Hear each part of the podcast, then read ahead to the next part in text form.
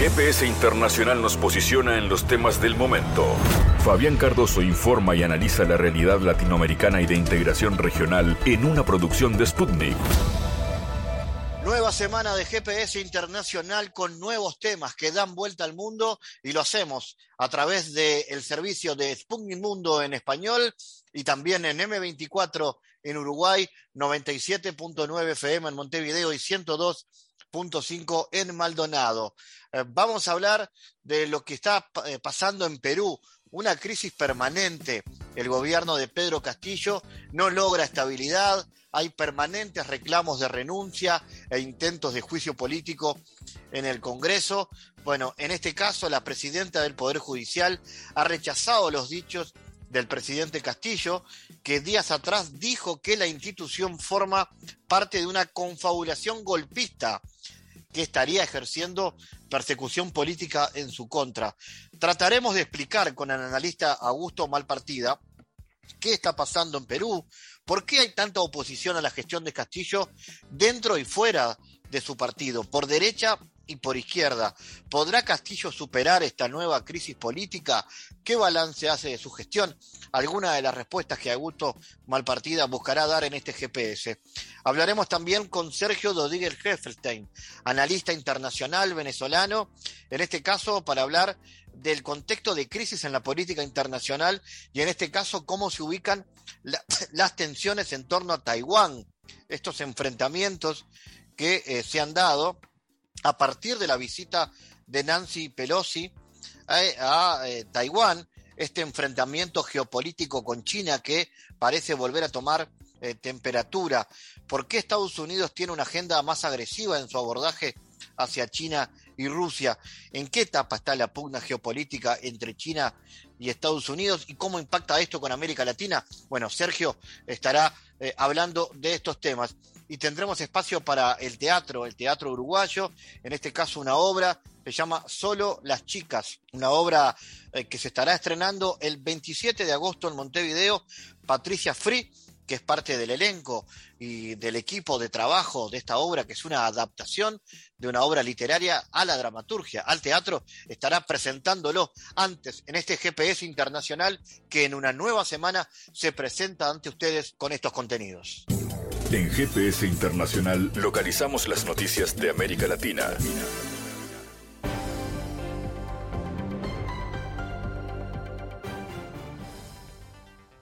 Comenzamos la semana ahora con noticias. El presidente de Cuba, Miguel Díaz Canel, resaltó las muestras de solidaridad ofrecidas por México y Venezuela durante las acciones de extinción del incendio ocurrido en una base de supertanqueros de petróleo en la zona de Matanzas, que dejó al menos dos muertos, más de 120 heridos y 14 desaparecidos. Nunca olvidaremos el heroísmo y la hermandad de los mexicanos y venezolanos que vinieron a apoyarnos en el enfrentamiento al incendio. Nuestra eterna gratitud, reconocimiento y cariño, expresó el mandatario cubano en su cuenta de Twitter. Los ministros de Interior de los Estados de Organización de Cooperación de Shanghái se reunirán los días 17 y 18 de agosto en Tashkent para debatir diversos aspectos de la seguridad regional e internacional. En el marco de la presidencia de la República de Uzbekistán, en la Organización de Cooperación de Shanghái, se planea celebrar entre el 17 y el 18 de agosto la cuarta reunión de los ministros de Interior y de Seguridad Pública. En la reunión participarán las delegaciones de los países miembros de esta organización y de los estados con estatus de observadores.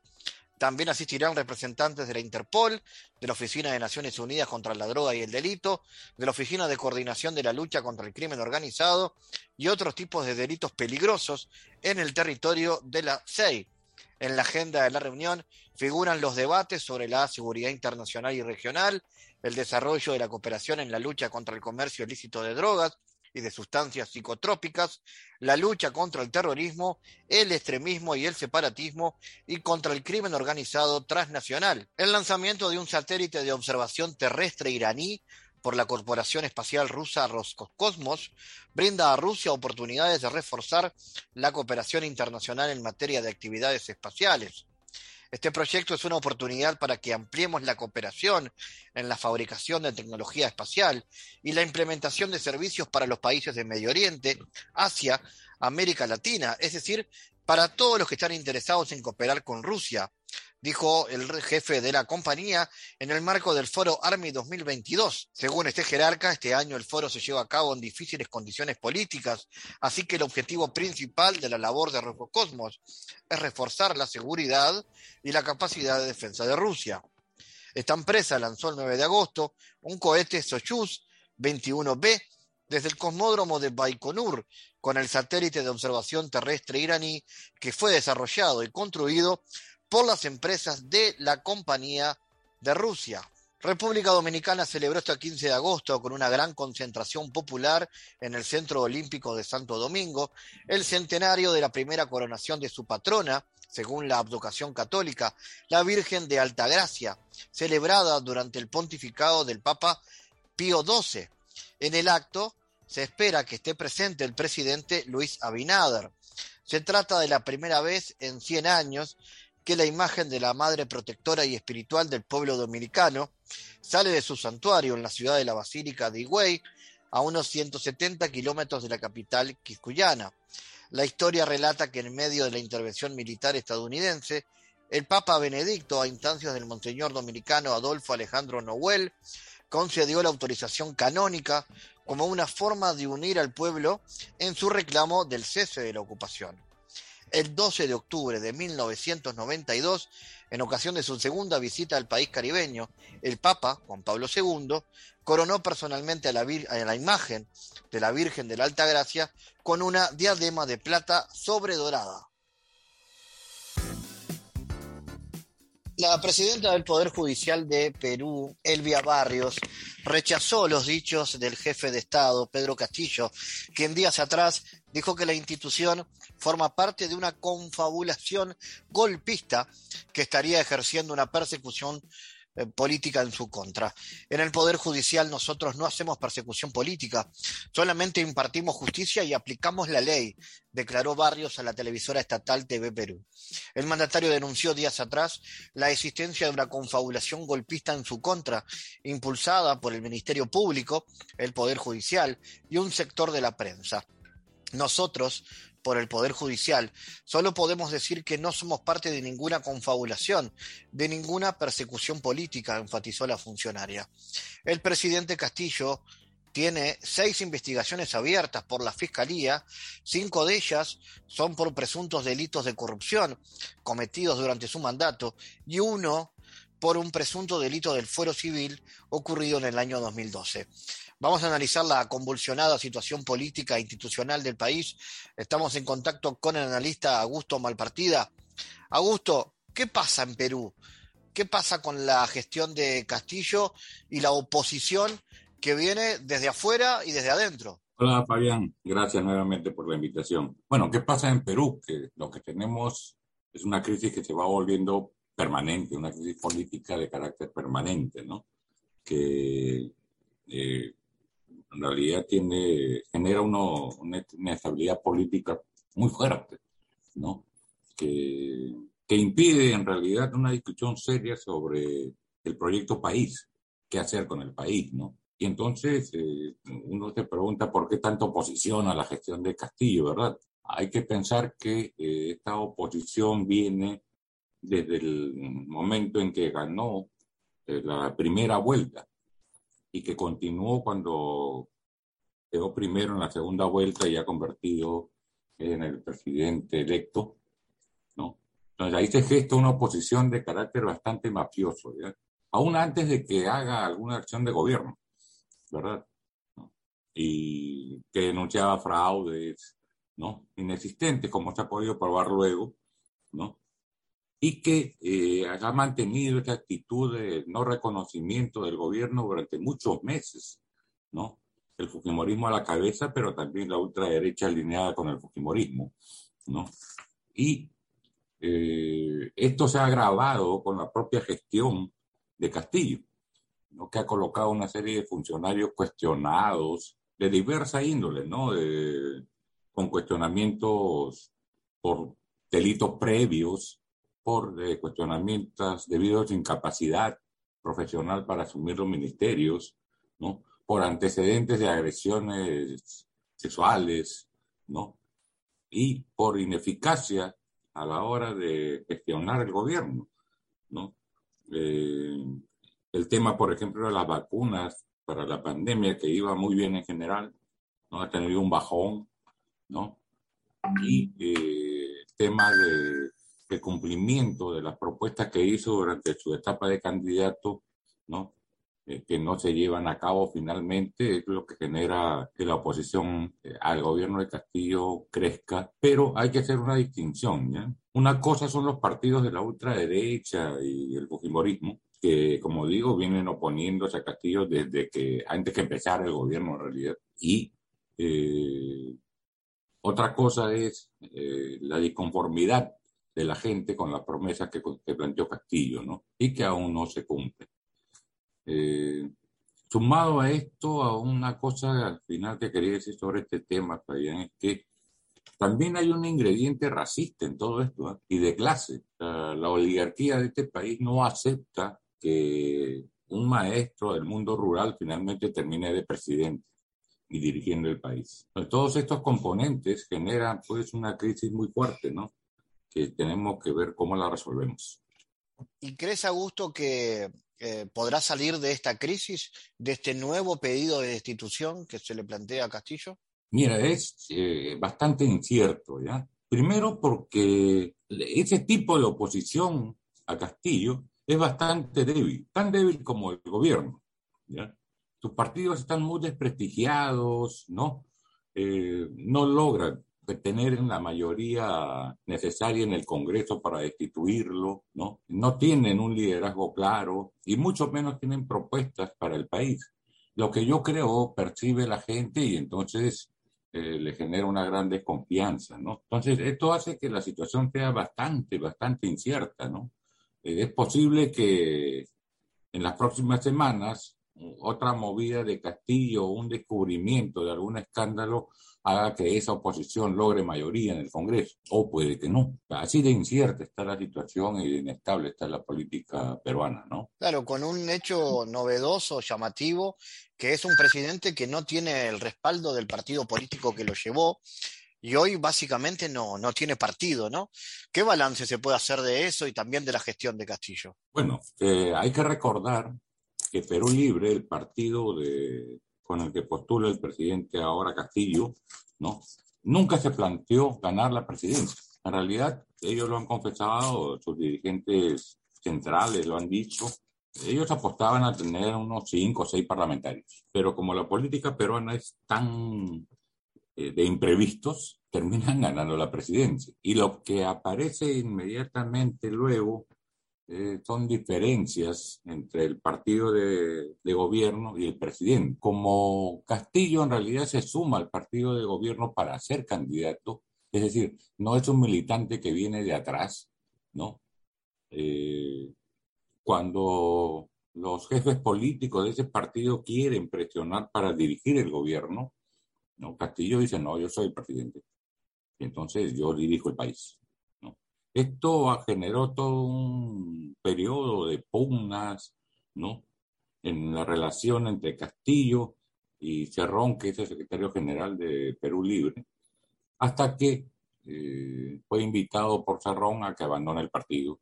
¿no? Y Castillo renunció inmediatamente sin ningún problema, porque no tiene una afiliación partidaria ni de años ni de fidelidad a una propuesta política solo usó Perú Libre como un mecanismo para postular, sin ninguna expectativa en realidad, ¿no? Y terminó ganándose la lotería, ¿no? Eso sería un poco la situación en, en términos de la relación eh, Castillo con su partido. Y si hablamos en cuanto a política exterior, Augusto, ¿cómo, cómo ha sido eh, la marca, si es que hay una, en cuanto a política exterior, los vínculos con China, con Estados Unidos y también hacia América Latina? Mira, con China tenemos un problema que tiene que ver con la minera Las Bambas. ¿no? Eh, la minera Las Bambas es propiedad o tiene concesión eh, esta mina, pero hay que recordar que esta empresa es una empresa estatal china. ¿no? Y los chinos están eh, preocupados porque no se resuelve un problema que hay allí que tiene que ver con los fondos que hay que derivar a las comunidades campesinas afectadas por esta mina, ¿no? Ya se han realizado varias, varios paros campesinos en la zona, ¿no? Aún hoy la cosa está bastante inestable. Entonces, por ahí como que hay un problema. Con Estados Unidos, Castillo ha tenido más bien una relación eh, de complacencia, creo yo, ¿no? No ha cuestionado para nada, ¿no? Eh, ni la política norteamericana de cara a la región, ni la política norteamericana de cara al Perú. ¿no? Jamás se ha puesto en cuestión ese asunto. De hecho, en la última cumbre de Estados Unidos fue, fue súper amable con, con, los yanquis, ¿no? Eh, y en, la, en esta situación de crisis mundial, ¿no? Yo lo veo más cerca de Estados Unidos que China, ¿no?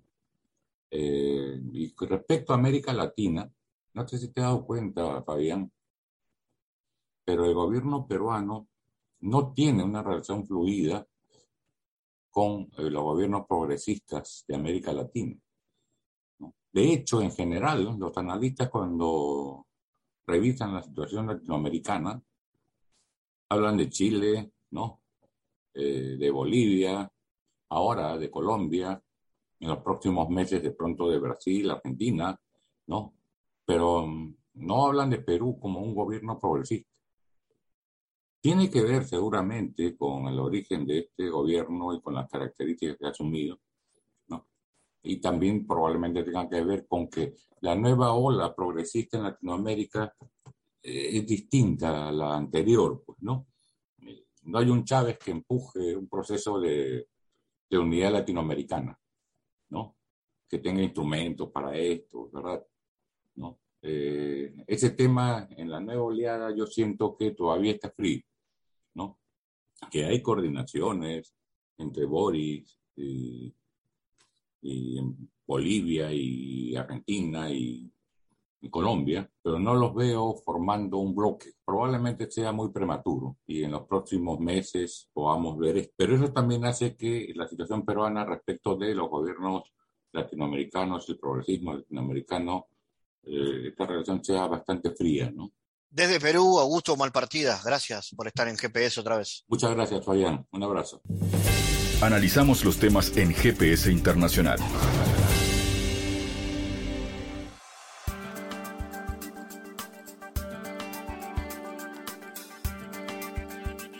China tomará medidas decididas para proteger su soberanía en respuesta a la segunda visita de la delegación de Estados Unidos a Taiwán. Esto lo ha declarado el portavoz de la Cancillería China. Mientras tanto, Taiwán espera continuar desarrollando la cooperación con Estados Unidos, anunció la jefa de la administración. Señaló que con su visita no anunciada la delegación de Estados Unidos encabezada por el senador Merkey cometió una violación grave del principio de una sola China y de las cláusulas de tres comunicados conjuntos chino-estadounidenses. Desde, de su, desde, desde su punto de vista, de esta manera, Washington infringió la soberanía e integridad territorial de China y envió una señal falsa a las fuerzas separatistas que abogan por la independencia de Taiwán. Para ubicar este capítulo de las fricciones bilaterales entre China y Estados Unidos en el marco de la confrontación hegemónica y los cambios sistémicos que existen en la actualidad, vamos a recibir al analista Sergio Doriguez Helfestein. Sergio, ¿cómo analizas este contexto de crisis en la política internacional y cómo ubicas en esto las tensiones en torno a Taiwán? Eh, saludos, Fabián. Muchas gracias por esta nueva oportunidad en tu programa. Mira, eh, no, no se puede ver un hecho aislado del otro. Hay una serie de, de acontecimientos que están ocurriendo a lo largo y ancho del planeta, que son expresión, desde mi punto de vista, de eh, las primeras manifestaciones ya no solamente de una crisis interna de Estados Unidos, sino también de una crisis sistémica. Yo no estoy diciendo que, que el, la debacle y el fracaso de Estados Unidos está a la vuelta de esquina, de la esquina, ni mucho menos que el fracaso y el fin del capitalismo también están a la vuelta de la esquina. Pero lo que sí comenzamos a observar son expresiones de la crisis eh, sistémica que conduce y que ya manifiesta algunas eh, expresiones de la transformación del sistema internacional. Entonces, esto que ocurre, que ha ocurrido en Taiwán, no puede verse aislado de lo que, eh, de lo que está ocurriendo en Ucrania. Eh, también hay otras manifestaciones que, si bien es cierto, son menores, pero que también forman parte de lo mismo, como el recrudecimiento de la crisis en Azerbaiyán, entre, Azerbaiyán y Armenia, como lo que ocurrió en Kosovo con, en, un litigio con, con Serbia y otras manifestaciones incluso que se, que se se, observan en nuestra propia región, en América Latina y el Caribe. El tema es que cuando esto se produce en China, eh, igualmente cuando se produce eh, en una confrontación con Ucrania, eh, perdón, con Rusia, tienen una, una connotación distinta porque ya no es la posibilidad de que Estados Unidos haga a sus anchas lo que, lo que desea, sino que está, se está enfrentando a otra potencia global eh, que además en el caso, en el caso de China eh, manifiesta un sistema político ideológico distinto del de Estados Unidos. Entonces, eh, adquiere otras características y tiene otras repercusiones, pero no se pueden ver aislados de ello. La crisis en Estados Unidos, la crisis económica de Estados Unidos, que ya viene desde hace 40 años y que han logrado enfrentar y superar, entre comillas, a partir de la emisión de, dólares, la posibilidad que tiene Estados Unidos de emitir dólares para paliar la crisis, eh, va siendo insuficiente eh, para enfrentar el crecimiento y la superación en materia científica, tecnológica, económica y financiera de China y en materia militar eh, de Rusia, que va, va cerrando espacios para la expansión de Estados Unidos. De manera que cuando esta expansión se manifiesta, comienza a, tener resistencia. No solamente son las resistencias eh, en China y Rusia, sino que hemos visto la, resistencia que ha tenido Venezuela, Cuba, Nicaragua, en América Latina, lo que está ocurriendo en, el, Asia Occidental, en el mal llamado Medio Oriente, eh, cuando la influencia de Irán y de los países del eje de la resistencia eh, van creciendo, aislando las posibilidades de Estados Unidos, como se ha manifestado con la obligatoriedad de su salida de Irak, eh, con, la, con, la, con, su, con su salida apresurada de Afganistán, que casualmente hoy cumple un año.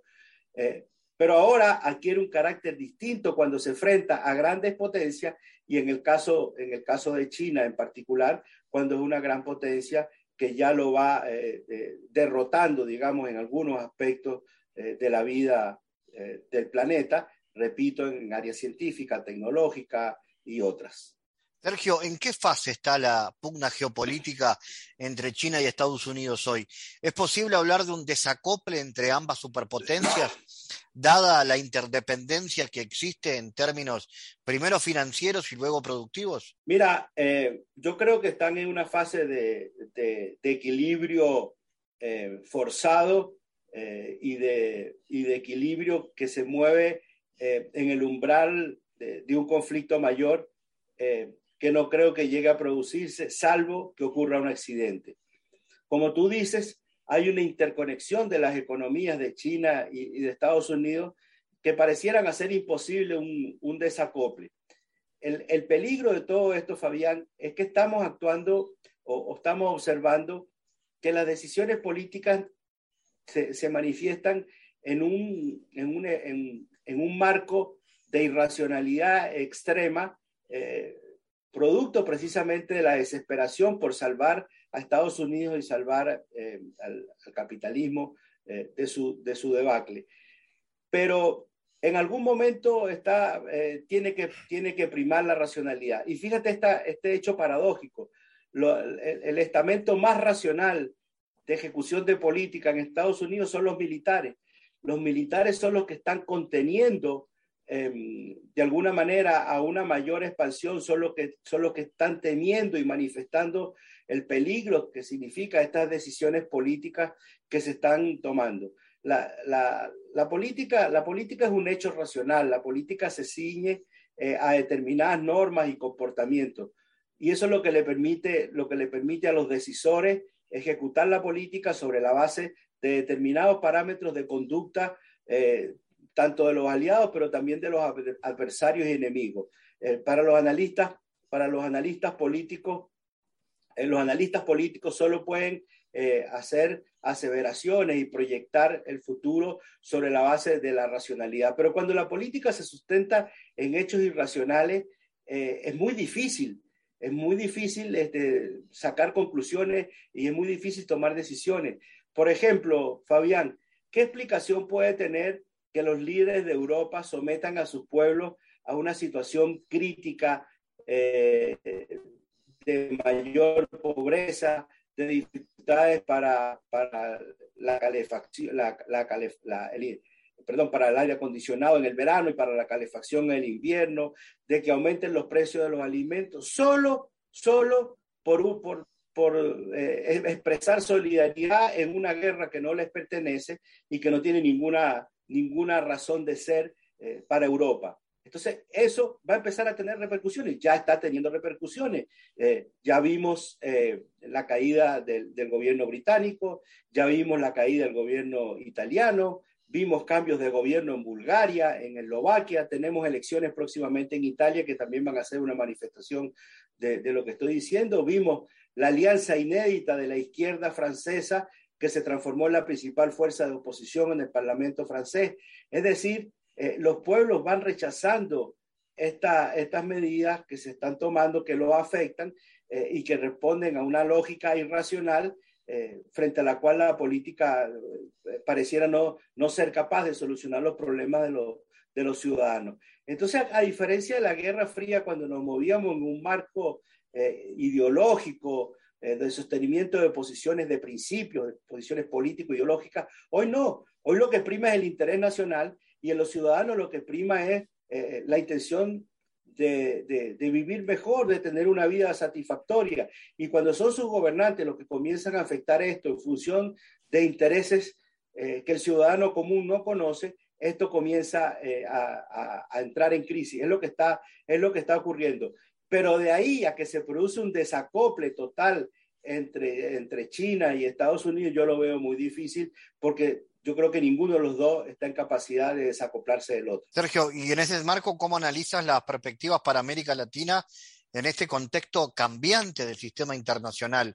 ¿Cuál es hoy la agenda del progresismo regional hacia el mundo multipolar? Muy interesante, Fabián. Mira, yo creo que eh, no ahora, no ahora cuando pareciera estar cambiando la situación en América Latina, tras el triunfo de Petro, el probable triunfo de Lula en Brasil, que generan condiciones nuevamente para que América Latina empiece, retome la tarea de construir un espacio regional eh, que le dé posibilidades de ser protagonista en el, en el mundo multipolar del, del futuro.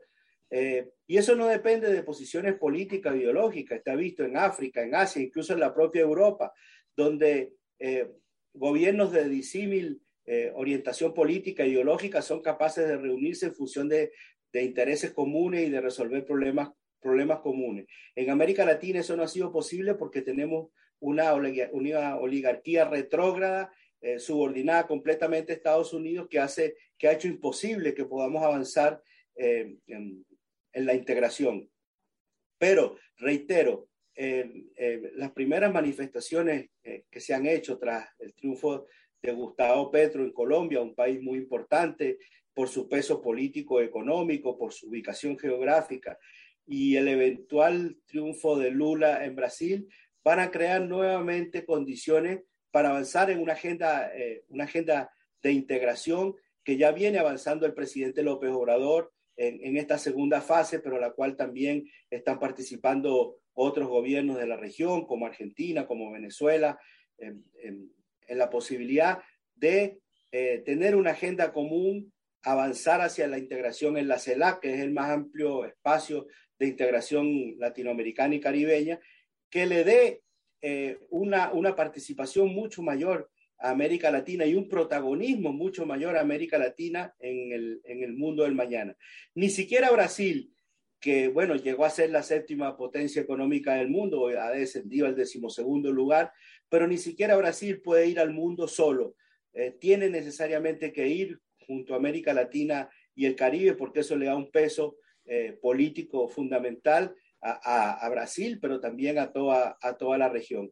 Yo creo que las perspectivas en este sentido son, son positivas, soy optimista eh, en este sentido y creo que incluso ciertos sectores de la derecha nacionalista, llamémosla así, en América Latina y, en, el Caribe han entendido, han comprendido la lección de lo que significó la última regresión neoliberal, eh, la imposibilidad de avanzar en, el marco del neoliberalismo y de una subordinación extrema a Estados Unidos cuando en el mundo se están forjando otros eh, polos de poder mundial frente a los cuales hay que tener una actitud y una relación porque no se pueden obviar. Sergio Rodríguez Helfestein, gracias como siempre por tu análisis para GPS. Gracias Fabián, siempre a la orden aquí en Caracas. Saludos a ti y a todas las personas que nos escuchan.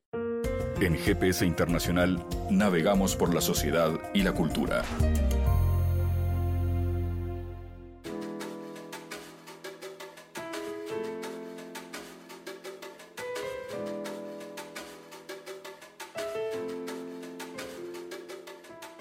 En este bloque de GPS estaremos hablando sobre la obra Solo las chicas. Eh, es en realidad el texto, eh, el texto literario, una tarea, una obra de Cesare Pavese y dirigida, en este caso también transferida hacia el lenguaje del teatro por Domenico Ciaperchioni. Esta obra se realizará el teatro, del Teatro Circular los días sábados y domingos a partir del 27 de agosto en el elenco están Carlas Moscatelli, Sofía Corso, Mariana Pivén, Victoria Asturucci y Patricia Fray, con quien estamos para conocer un poco más sobre este proyecto. Patricia, contanos, ¿de qué trata la obra y cómo está pensada la puesta en escena? Bueno, buenas tardes primero eh, para todas y todos. Eh, bueno, te cuento un poco, esta obra eh, es una, realmente yo la disfruto muchísimo, se llama Solo las chicas, pero no es solo sobre chicas ni para chicas, que es una obra, una pregunta que ya me han hecho, este, amigos y amigas me han dicho, pero bueno, ¿qué es solo para chicas? O... No, la realidad es que es una obra que nos toca a todos y a todas como, bueno, como seres humanos, como personas, porque, a ver, eh, bueno, como te decía, esta es la historia de Clelia, ¿no? Eh, bueno, que Clelia es una mujer que, bueno, que se va de, su ciudad natal a, trabajar y le va muy bien, y bueno, al volver está situada como en un Montevideo este, después de los 80, pero también maneja distintas líneas de tiempo. Em, pero bueno, pongámosle un Montevideo de, de, de, los 80, donde, bueno, ella retorna a su ciudad natal y, bueno, se encuentra con esta sociedad, con estos conflictos de, no solo, pero no solo de ser mujer, ¿no? Como, sino de, bueno, de, de, ser una persona que, que, intenta desarrollarse en la vida de la mejor manera, ¿no? Trabajando en sus vínculos. Eh, la verdad que es una obra muy interesante, como bien vos decís, eh, sí está inspirada en la, en la novela de Cesare Pavese, que se llama Tradone Sole, y también eh, tiene mucha inspiración, hay, lenguaje audiovisual en la obra, que eso también es muy interesante, eh, a cargo de eh, Germán Nochela y Tatiana Datz, que hay como una intertextualidad también con la película de Antonioni, que se llama Le Amique, que también está basada en la novela. La verdad que, a ver, tiene como muchas dimensiones y, es una obra muy interesante. Para mí es muy interesante y como te decía, no habla solo de chicas, sino que habla de conflictos humanos este, que bueno, que, que, nos tocan, nos tocan a todos, ¿no? Eso iba a decirte, ¿no? Cómo se analiza la temática y la importancia para reflexionar sobre las problemáticas de todos nosotros, pero actuales, del hoy. Exactamente, porque si bien eh, la, mayoría de la obra transcurre en una determinada línea de tiempo, eh, son cuestiones que nos atraviesan, ¿no? Porque obviamente, bueno, hay, una frase, por ejemplo, que a mí me gusta mucho de la obra, eh, por ejemplo, que ella dice, bueno, ser mujer, trabajar es también mi forma de participar en la vida, de ser mujer, de amar. Y, y bueno, eso es una, una, cuestión con la que muchos, muchas nos podemos sentir identificadas, ¿no? Eh, eh, hombres, mujeres, ¿no? Como, ¿qué cosas nos define en la vida, ¿no? Cómo participamos, qué hacemos con nuestro tiempo, eh, qué sentido le damos a nuestras acciones, qué sentido tiene nuestro, no sé, como esto, ¿no? Nuestra forma de, realmente de participar en la vida. También hay una cuestión de, de, de la obra que, que digamos, la muerte también, este, y la posibilidad de la muerte es un tema que atraviesa la obra. No quiero spoilear, pero bueno, eh, existe como, está como esa posibilidad, ¿no? y, bueno, es interesante también, ¿no? No solo la identidad, sino esta, esta mm, dicotomía entre la vida y la muerte, ¿no? Qué cosas nos conectan con la vida, qué sentido tiene la vida y la posibilidad de la muerte también ahí, ¿no? ¿Cómo fue el proceso creativo, de alguna manera, para, llevar a cabo esta puesta en escena?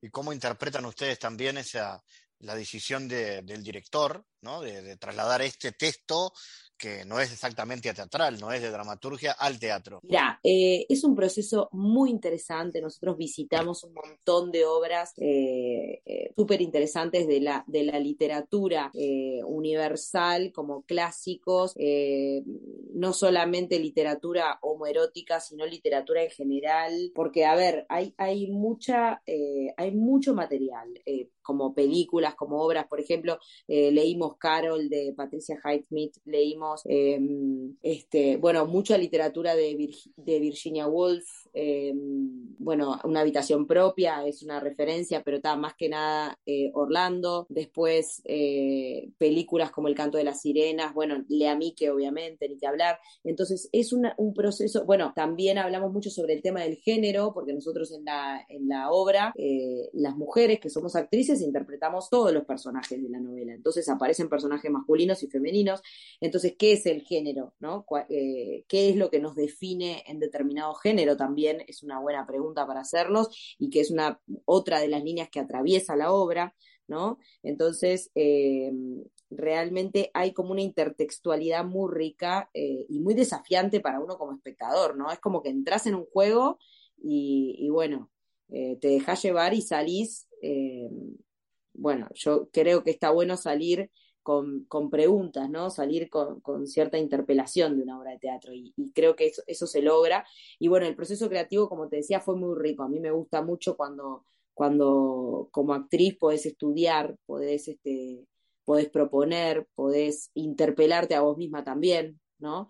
Entonces, bueno, ahí aparecen un montón de, de cuestiones que realmente hacen a la profundidad de la obra, de lo que vos después vas a ver en, en, el escenario. Y fue muy disfrutable, el elenco es hermoso, el elenco es hermoso, el equipo, el equipo de diseño, el director, la productora, realmente este, es un equipo muy lindo y, se disfrutó muchísimo el, proceso también. Van a ser eh, solo 10 funciones. ¿Cómo se puede hacer para conseguir las entradas, más información sobre la obra? Bueno, y me imagino que esta va a ser la primera. ¿Hay perspectivas de seguir? Hay perspectivas de seguir. Mira, las localidades ya están a la venta en Ticantel. Eh, se llama Solo las Chicas, la obra de Domenico Caperchione. Y como bien vos decís, va a estar los sábados a las 21 horas y los domingos a las 19.30 horas. Las entradas están a la venta en boletería del Teatro Circular y también en Ticantel, como recién dije, y hay beneficios con socio espectacular y dos por uno de la diaria, financia Visa, eh, es, es, una, tenemos este, ese apoyo y realmente es accesible y vale la pena. Patricia, gracias y esperamos ver entonces solo las chicas. Bueno, los esperamos. Muchas gracias.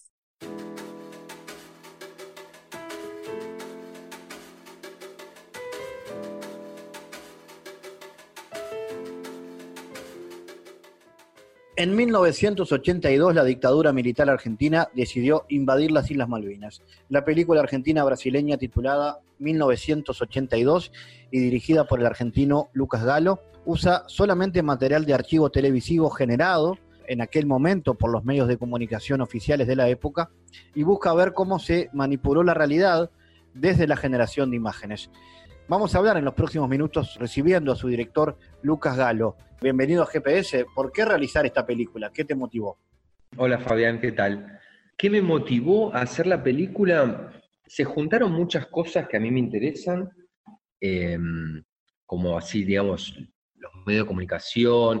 Suelo mirar mucho mm, archivos y encuentro en YouTube o donde sea, en películas, y recuerdo cuando vi por primera vez el discurso de Galtieri del 2 de abril, y me sorprendió muchísimo, la verdad. Em, y creo que a partir de ese discurso y de como había una voz en off, digamos, de, la, porque era la transmisión, ¿no? De ese discurso. Entonces como que me interesó mucho eso, cómo, porque bueno, obviamente si la gente estaba en la plaza había una cosa porque Galtieri tampoco habla tanto, habla mucho más la, digamos, la conductora del programa televisivo, Entonces cuando escuché todo eso dije, bueno, creo que acá tengo algo para investigar. Y ahí empezó la película. ¿Y cómo es trabajar con material de archivo televisivo y con eso construir una narrativa, en este caso cinematográfica? ¿Qué tan complejo fue? Y fue complejo, la verdad que fue complejo, también fue como un desafío que está buenísimo, siempre en el material, digamos, hay, hay como cosas, hay partes que yo busqué más por el lado si querés, cinematográfico, narrativo, que me gusta como visualmente, y otras partes eran más como de históricas. Pero viste que uno también, digo, en películas de ficción más clásicas siempre el noticiero existe, el personaje del noticiero que cuenta la noticia, hay algo muy... La ficción y la realidad son muy parecidas, creo que eso también es lo que traté de, jugar con eso. Y esto era como una ficción, era una, creación de todo un discurso, más allá de la soberanía y, de, todo, y siempre las, las guerras, ¿no? Cuando las filman, es medio una ficción, en un punto. Obviamente que no, ¿no? Es, es, una tragedia, pero digo... Entonces, bueno, ahí trabajé con eso. Y visualmente la verdad que era muy lindo, es el principio de los 80, eh, había un material en 16 en la isla que filmaron, después está ya como pasado a VHS la época. Entonces, también visualmente para mí había cosas muy lindas me gusta mucho también trabajar con un material que, como es televisivo, ¿no? No está muy pensado para que dure en el tiempo. Digo, uno va a hacer un programa televisivo y bueno, va a durar ese, digamos, ese momento. Entonces también con eso está buenísimo, ¿no? Como que es una memoria de un material que no está pensado para durar, si querés, pero uno lo puede hacer durar, ¿no? Porque a partir de que hay una película, ya, ¿no? Como que, no sé, siento que se puede ver en 10 años. Eh, también puedes ver el material original en 10 años, pero bueno, con eso trabajé también. Ahora, Lucas, esto no es exactamente una película sobre el conflicto, sino que es contar una parte de la historia, la parte de la historia que la dictadura argentina buscaba manipular, ¿es así? Es, sí, exactamente. Sí, sí. Sí, sí, la verdad que, viste, los conflictos creo que siempre son mucho más complejos, es como medio imposible para mí en una película sola, intentar, incluso en un libro, digo, siempre hay muchos grises, muchas capas. Yo acá agarré una cosa que es como bastante icónica para los argentinos, muy importante, pero en verdad no quiero hablar de eso, yo trato de hablar de otras cosas. Es difícil a veces porque ese tema es tan importante, pero creo que con eso juego también, eh, y muchas veces me preguntan, ¿no? Mi postura, mi posición y qué pienso yo. Muchas veces también digo, eso está muy abajo en la película, en verdad. Creo que hay otras preguntas antes que yo hice, que la pregunta concreta, si querés, de, eso, ¿no? Del conflicto, de quién son las Malvinas y esas cosas. Generalmente siempre genera preguntas la película, que es lo que me interesa, y, la verdad que hace pensar un poco, si querés, que eso está bueno. Y eso creo que la gente lo. Todo el mundo me ha dicho que sí. Siempre hay alguno que te dice que es una porquería y otros te dicen que es buenísima. No, no sé, estás en no sé qué es, ¿no? Pero ¿qué cosas te llamaron la atención de alguna devolución, por ejemplo, que me mencionabas como distinta? Por un lado, hay una cosa como de época que me parecía interesante. Justo en Brasil, por ejemplo, cuando la mostramos, estaba todo el tema de eh, principio de COVID, Bolsonaro con las fake news. Entonces los brasileños me hablaban muchísimo de, cómo eso, ¿no? Que ahora está se habla mucho de las fake news o de las noticias mentiras, ¿no? Y como, bueno, en la película, si querés, que también eso para mí es interesante porque viste, siempre la guerra, ponelo, los acontecimientos los cuenta medio el que gana. Entonces a veces yo pienso, imagínate que al final por X motivo raro, eh, Argentina ganaba la guerra, si es que se gana, y los ingleses se iban, toda la película es al revés, digamos, todo lo que se dijo era cierto. Entonces también es como muy raro siempre eso, ¿no? La historia. Después, en, bueno, en Argentina mucha gente joven me gusta lo que me dice, que de golpe se sorprende mucho con el material. La gente más grande es muy curioso porque estaban en ese momento, entonces también es muy loco lo que les pasa. Pero la gente joven me parece súper interesante porque es como otra Argentina también, uno es rarísimo, pasó hace no tanto, pero cómo hablaba la gente, cómo, bueno, viste, esas cosas cambia mucho.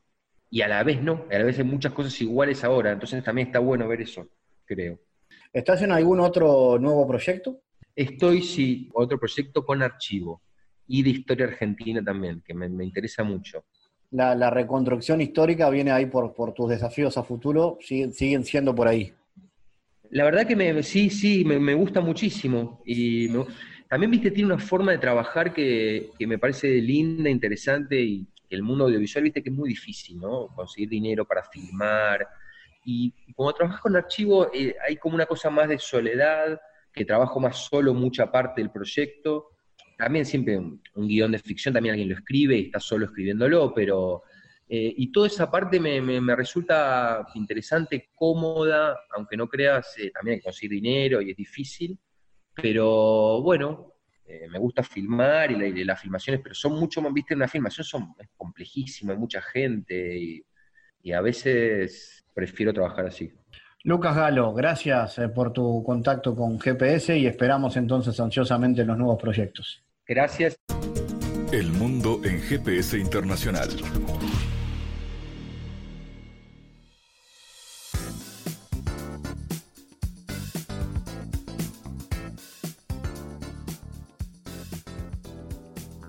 En diálogos geopolíticos analizamos diversos asuntos que atañen a la política mundial, desde el abordaje de los ámbitos multilaterales de articulación política a nivel global hasta las cualidades y los propósitos de las configuraciones regionales, tanto en América Latina así como en otras regiones. Nuestro objetivo es poner foco a una gran diversidad de temas que atañen a la geopolítica en el mundo contemporáneo. Para eso vamos a recibir a Santiago Caetano, aquí en GPS. Bienvenido, Santiago.